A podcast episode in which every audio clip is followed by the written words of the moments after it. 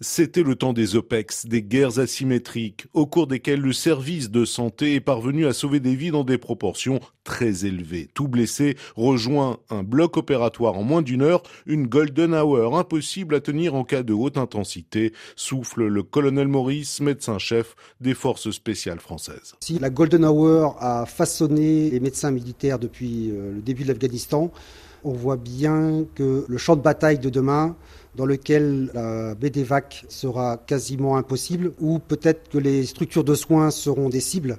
Il faudra nous disperser, nous diluer sur le champ de bataille, ce qui fait que l'évacuation de nos blessés risque d'être très compromise. Il va nous falloir prendre en charge ces blessés au-delà de la première journée, donc le nom de Golden Day.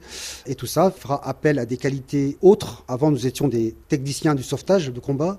Demain, il nous faudra des cliniciens. Des cliniciens sur la ligne de front avec le risque de voir réapparaître des pathologies presque oubliées. La gangrène, les gelures, les hypothermies, finalement ces affections qui sont très bien connues de la médecine militaire mais que nous avons peu croisées dans les dernières décennies parce que notre système de soins était extrêmement performant avec une chaîne d'évacuation extrêmement rapide. Nous sommes capables aujourd'hui d'envoyer un blessé au bloc en moins d'une heure. Je ne suis pas sûr que nous serons capables de tenir ce niveau de performance en cas de haute intensité. Faire autrement, la philosophie des forces spéciales appliquée à la médecine de guerre, c'est pratiquer une chirurgie de fortune sur le terrain. Une chirurgie de sauvetage des blessés hémorragiques qu'on ne peut pas garroter. C'est une chirurgie tronquée qui nécessite une reprise chirurgicale secondaire qu'on peut mettre très à l'avant, à tel point que nous, on a développé cette technique chirurgicale dans des aéronefs, avions, hélicoptères, qui permettent de rapprocher le chirurgien du blessé.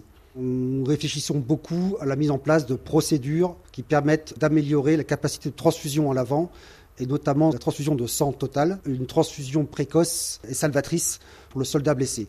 Il faut pouvoir rapprocher le sang du blessé et non pas l'inverse.